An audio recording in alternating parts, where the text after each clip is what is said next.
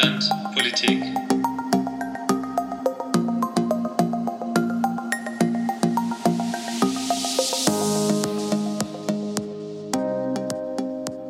Ja, hallo und herzlich willkommen zu einer neuen Folge von Neuland Politik. Ich bin Robert, ich bin wieder mit Dominik hier und wir werden heute über ein sehr spannendes Thema reden und zwar über Terrorismus. Genauer gesagt werden wir uns Terrorismusdefinition angucken, anschauen, ob es überhaupt eine einheitliche Definition gibt und werden auch noch vieles weitere besprechen. Aber vorher ein ganz kurzer Blick zurück auf die EU-Wahlen. Dominik, was hat dich denn besonders überrascht? Ja, auch erstmal von mir ein ähm, herzlich willkommen an unsere Zuhörer. Ich freue mich auf diese Folge. Ich habe mich äh, lange darauf vorbereitet und gefreut und bin froh, hier zu sein. auf jeden ein, Fall. Einige kennen ihn auch schon von äh, dem One-Dollar-Podcast. Genau, äh, nur um das nochmal hervorzuheben. Ja, was hat mich bei den EU-Wahlen am meisten äh, gewundert ähm, oder überrascht? Also vor allen Dingen die, die enorme Wahlbeteiligung und äh, was mich erfreulich, äh, was ich erfreulich an den Ergebnissen fand, war, dass es doch möglich war, den rechten Parteien so ein bisschen den Wind aus den, We aus den Segeln zu nehmen und gleichzeitig aber auch konnte man an den, anhand des Wahlergebnisses, besonders aus Deutschland, sehen, dass Themen wie der Klimaschutz, äh, der Klimawandel, Umweltpolitik doch äh, so langsam bei den Leuten ankommen. Und das fand ich dann doch sehr ähm, positiv und äh, lässt hoffen, dass wir da noch weitere große Schritte gehen können. Wie sieht es denn bei dir aus? Was hat dich besonders überrascht? Ja, einige Punkte hast du schon angesprochen. Also die Zunahme der Wahlbeteiligung in, in der ganzen EU spricht natürlich für sich, sehr positives Zeichen. Und aber auch, dass gerade in Deutschland wir ähm, sehr viel Zuspruch haben für EU-freundliche Parteien, was natürlich auch mit der hohen Wahlbeteiligung wiederum zu erklären ist, dass die AfD nur bei etwa 11 Prozent landet. Was hat mich noch überrascht? Mich hat überrascht, dass äh, unter bei den unter 60-Jährigen die, die Grünen sogar in Deutschland gewonnen hätten, noch vor der CDU und CSU. Das muss man einfach hervorheben. Und ähm, ich freue mich jetzt darauf, was die sogenannten Volksparteien, was die uns jetzt in der Zukunft liefern werden. Ich spreche an SPD, CDU, weil sie eben jetzt auch wieder vermehrt beim jüngeren, bei der jüngeren Wählerschaft punkten müssen. Ein zweites Thema, was wir noch ansprechen wollen, ist äh, ganz kurz die Israel-Wahl. Wir haben viel darüber geredet in den ersten drei Folgen. Vielleicht habt ihr es schon mitbekommen, es wird Neuwahlen geben. Warum? Weil Netanyahu es nicht geschafft hat, eine Regierung zu bilden. Was war der Grund dafür? Ja, der Grund war dafür, dass äh, Liebermanns Partei, die übrigens nur fünf Sitze erhalten hat, dass die mehr oder weniger diese Regierung platzen lassen hat, weil er eben für keine Kompromisse bereit war in Fragen von äh, Religiosität bzw. Säkularität in Bezug darauf, dass eben orthodoxe Juden auch in Zukunft sich nicht mehr der Wehrpflicht entziehen können, dazu ja mehr oder weniger gezwungen werden, auch drei Jahre lang äh, als Soldat tätig zu sein oder Soldatin. Da Netanyahu aber gleichzeitig eben auch mit den ähm, rechtsreligiösen Parteien ein, ein, Bündnis haben wollte oder haben, haben musste, äh, war da eine Einigung nicht möglich in diesem Themenbereich. Und Liebermann hat es eben darauf ankommen lassen und jetzt folgte die Selbstauflösung des Parlaments und wir haben in einigen Monaten Neuwahlen. Dazu folgt vielleicht auch noch eine Folge. Äh, wenn ihr daran Interesse habt, schreibt es doch einfach mal uns an unsere E-Mail-Adresse oder auch gerne auf Twitter.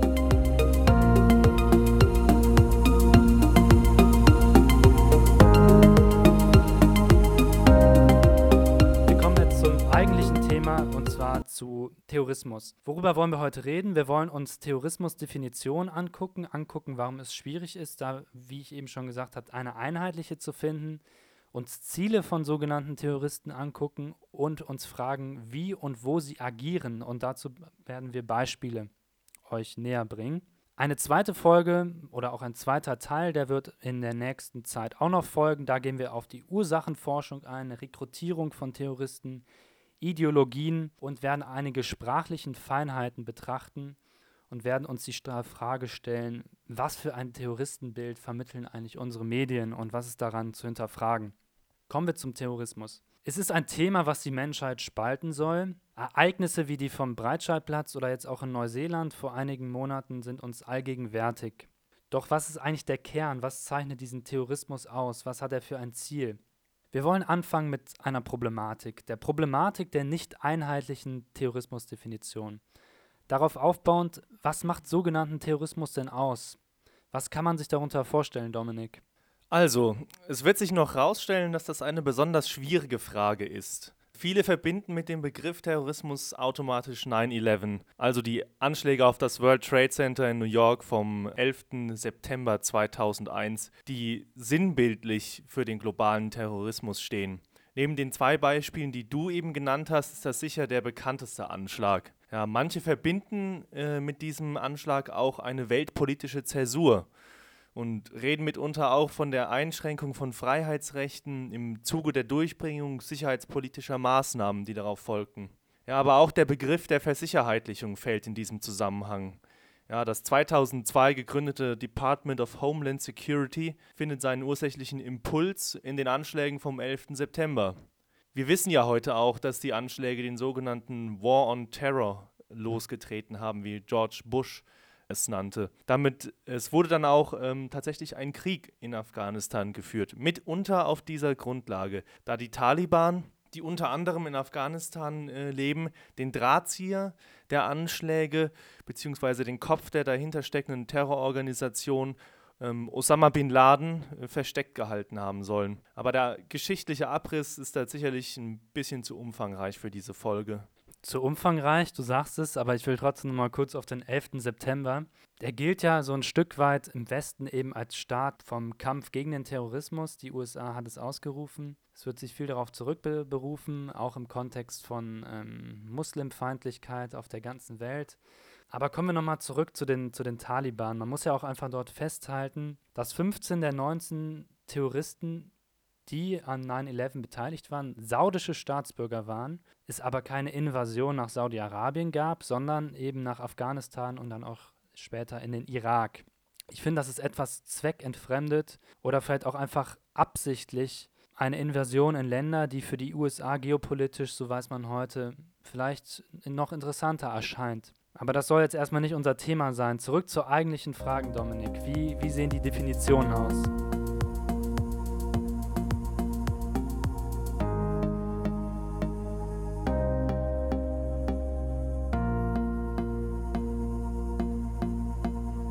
Also ein Satz kurz nochmal zum Afghanistan-Krieg, bevor ich mit den Definitionen äh, beginne.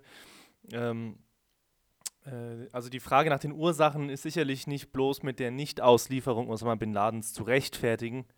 Fest steht jedoch auch, dass viel Geld aus Saudi-Arabien und den USA nach Afghanistan geflossen ist und das schon während des Kalten Krieges, was dann maßgeblich zur Stärkung der Taliban beigetragen hat. Zudem herrscht dann immer auch eine, ein enges Verhältnis zwischen äh, einigen militanten Gruppierungen und ähm, saudi-arabischen äh, äh, Geldgebern. Aber wie du schon selber gesagt hast, das ist ein sehr komplexes Thema, äh, was den Rahmen hier etwas sprengen würde. Deshalb zurück zur eigentlichen Frage, was ist Terrorismus? Ja, also Bruce Hoffman, ein sehr bekannter Autor, ähm, umreißt das in seinem Buch Inside Terrorism von 1998 wohlgemerkt. Ähm, und zwar die verschiedenen Perspektiven und Ansätze, aus denen heraus man Terrorismus als solchen allgemein äh, definieren kann. Ja, eine ungefähre intuitive Vorstellung davon hat ja jeder irgendwo. Das Bild vom Terrorismus ist jedoch hauptsächlich durch die Darstellung und Perspektiven der Medien geprägt. Ja, versucht man Terrorismus neutral oder wissenschaftlich zu fassen und zu definieren, dann stellt man schnell fest, dass das Ganze nicht so leicht ist. Und schlimmer noch, je genauer man hinsieht, umso komplexer und undurchsichtiger wird das Ganze. Schon 1988 haben Wissenschaftler die verschiedenen Definitionen des Terrorismus innerhalb der Forschungsgemeinschaft untersucht und verglichen Daraus haben sie dann 101 Definitionen herausgearbeitet, in denen sie Gemeinsamkeiten erkannt haben. Diese Gemeinsamkeiten haben sie dann der Häufigkeit ihrer Verwendung nach angeordnet. Ja, am häufigsten, das ist vielleicht ganz interessant, und das war in 84 Prozent der Definitionen der Fall, wurde das Element Gewalt oder Zwang festgestellt. Ja? Also 84 Prozent der Definitionen beinhalten das Element Gewalt oder Zwang mit etwas Abstand gefolgt vom Element des Politischen bei etwa 65 Prozent der Definitionen und der Hervorhebung von Furcht und Schrecken etwa 51 Prozent, sowie dem Element der Drohung 47 Prozent. Aber es finden sich auch noch viele weitere Elemente. Was vielleicht noch ein bisschen verwundert ist, dass ein Element wie Kriminalität lediglich bei 6 Prozent der Definitionen vorzufinden war. Was können wir festhalten? Also wir haben diese Elemente Gewalt oder Zwang, ähm, das Element des Politischen, Furcht und Schrecken sowie Drohung, die ganz essentiell zu sein scheinen bei Terrorismus. Aber das ist ja alles etwas vage.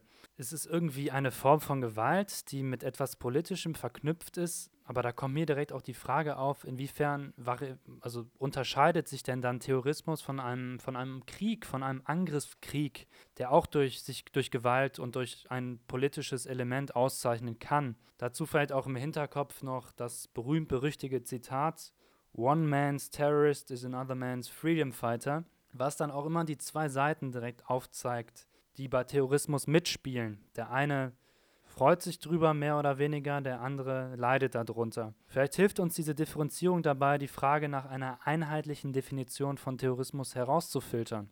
Also bezogen auf deine Frage zum Krieg oder Angriffskrieg bzw. der Unterscheidung, da ist es nicht so leicht. Terrorismus kann sicherlich auch ein, ein taktisches Mittel in einem Krieg darstellen, wird oft genutzt von ähm, Guerilla-Einheiten, um überlegene Gegner ähm, zu schwächen und zu demoralisieren, in vor allen Dingen überwiegend asymmetrisch, ähm, asymmetrischen Konflikten, das heißt Konflikten, bei denen beide äh, Kontrahenten, sage ich mal vereinfachend, nicht auf der gleichen Ebene sind, technisch sowie personell und so weiter. Da kann das eine Rolle spielen, aber Terrorismus ist trotzdem nicht mit äh, dem allgemeinen, dem Wesen des Krieges an sich zu vergleichen, weil es dem Krieg ja nicht primär darum geht, Angst oder Schrecken zu erzeugen. Wir werden das gleich genauer sehen. Bezogen nämlich auf deine zweite Frage äh, nach einer einheitlichen Definition des Terrorismus, kann man nämlich die Frage stellen,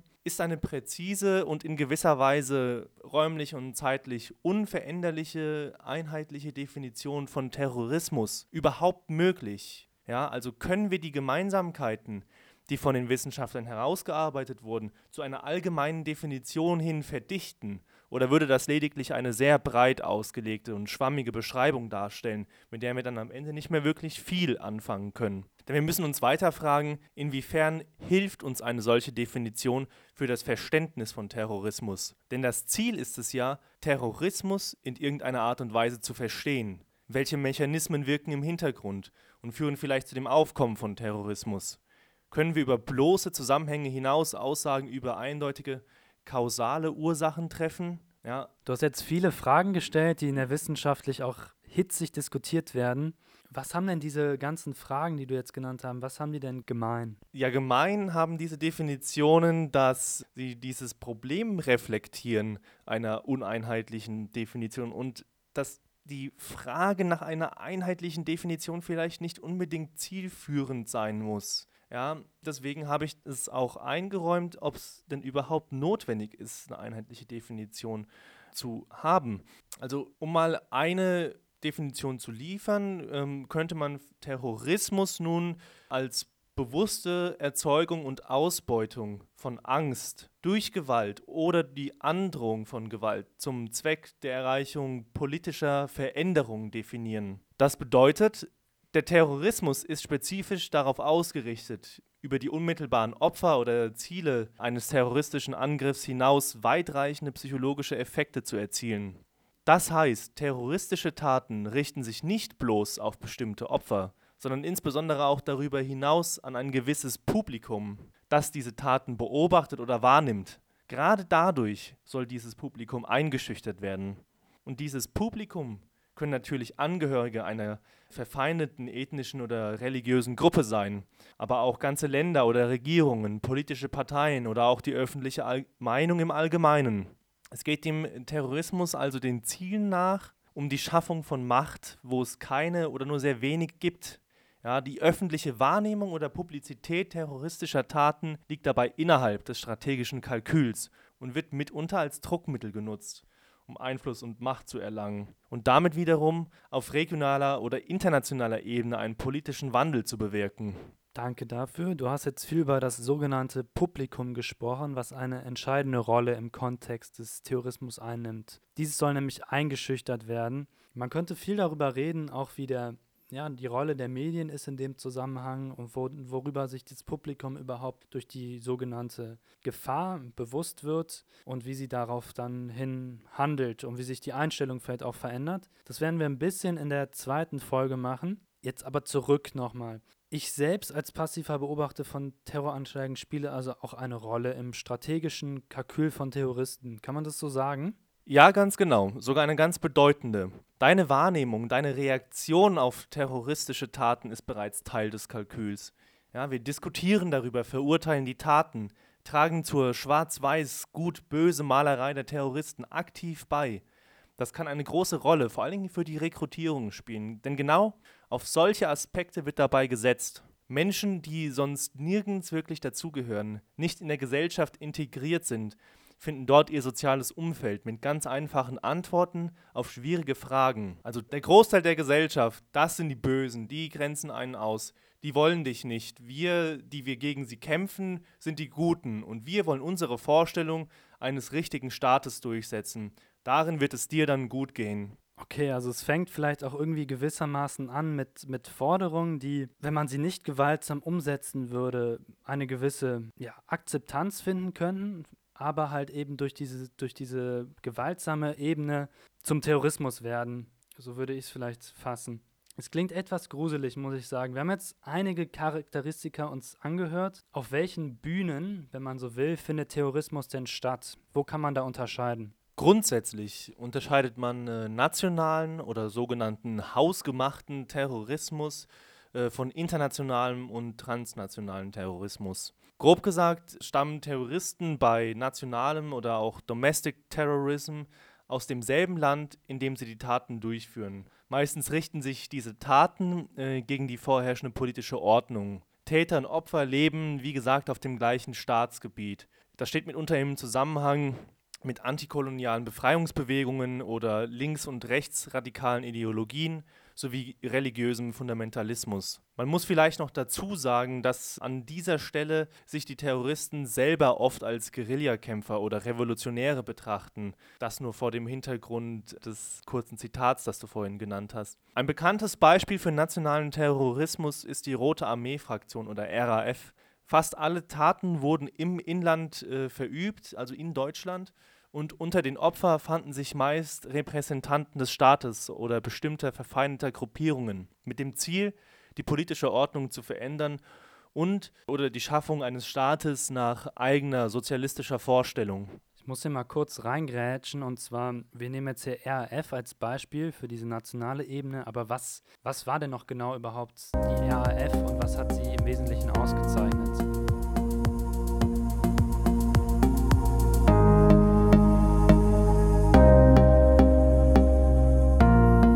RAF war eine linksextreme terroristische Vereinigung, die Anfang bis Ende der 70er, aber in Splittergruppen und Teilen auch darüber hinaus in Deutschland gewirkt haben. Sie unterstellen den westlichen Regierungen faschistische Tendenzen und traten für ein kommunistisches System ein, ganz grob gesagt.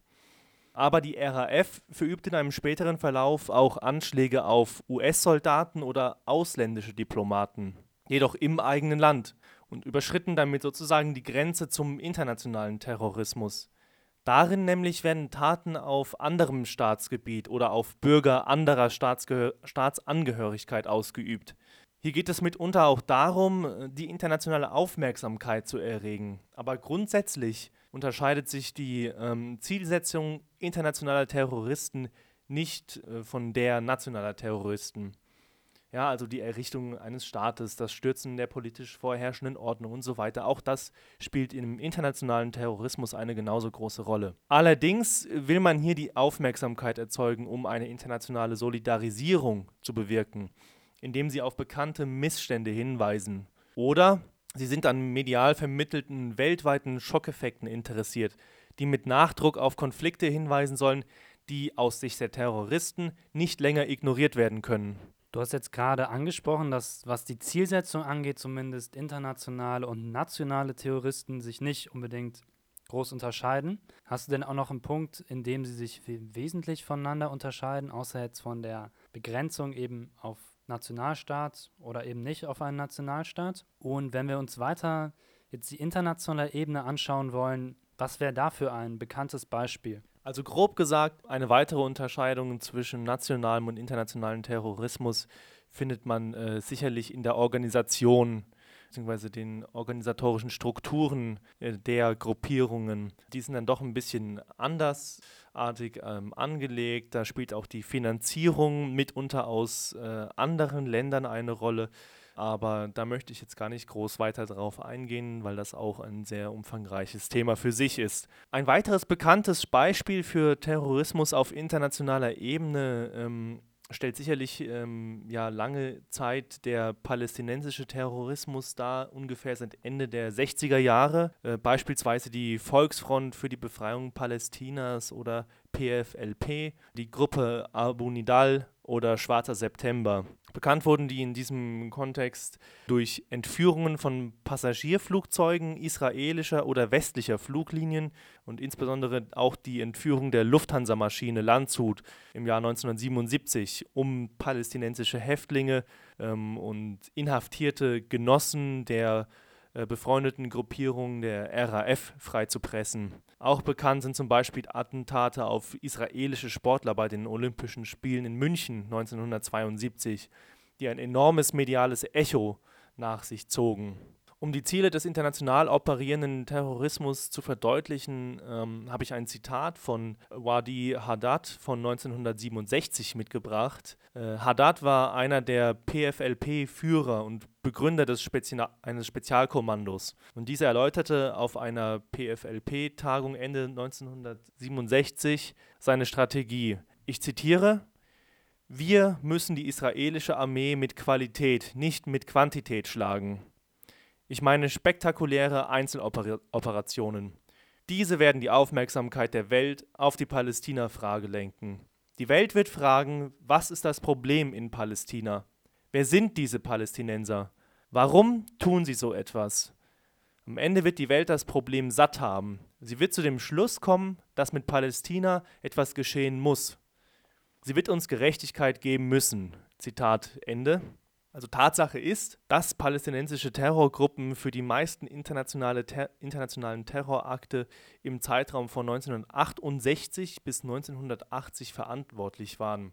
Damit wurden sie zu Vorbildern für andere Organisationen und Gruppen, die ähnliche Methoden dann verwendeten. So viel zu der PFLP. Zur Einordnung ist wichtig, dass die PFLP in den Zeiten, die Dominik jetzt genannt hat, noch ja, wesentlich bekannter war und jetzt zwar weiter noch existiert, aber stark an Einfluss verloren hat. Auch seit der Gründung von Hamas zum Beispiel. Ne, die haben ihr so ein Stück weit ja, das, das Zepter aus der Hand genommen. Die PFLP, die zeichnet, zeichnete sich eben auch dadurch aus, dass sie eine nicht religiöse terroristische Organisation war. Terroristische Organisation, aber auch nur nach der Einordnung von den USA und der EU, die diese eben als Terrororganisation einstufen nicht so einstufen tut dies zum Beispiel Großbritannien seit 2014, muss man einfach hervorheben, und halt die meisten anderen Länder.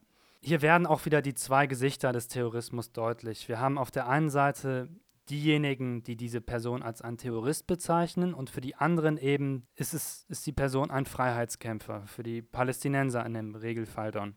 Zurück zu ihren Zielen. Die PFLP geht es selber um die Errichtung eines autonomen palästinensischen Staates, wie du auch schon gesagt hast. Ja, und dieses Ziel, das hat sie eben verfolgt durch diese verschiedenen terroristischen Angriffe, Attacken im Ausland vor allem. Das soll es jetzt erstmal zu den Beispielen gewesen sein und zu unserer ersten Folge über den Terrorismus. Wir werden in wenigen Tagen, Wochen die zweite Folge direkt aufnehmen. Wenn ihr noch irgendwelche Fragen haben solltet oder Einwände, dann lasst uns die doch einfach über Twitter oder unsere Mail steht in der Beschreibung zukommen. Wir werden dann auf jeden Fall darauf eingehen und freuen uns, wenn ihr auch in der nächsten Folge wieder mit einschaltet. Für alle, die jetzt erst neu dabei sind nach der EU-Parlamentsfolge, herzlich willkommen und äh, ihr könnt euch sehr gerne mit einbringen, wie gerade schon beschrieben. Dominik, hast du noch irgendwas zu sagen?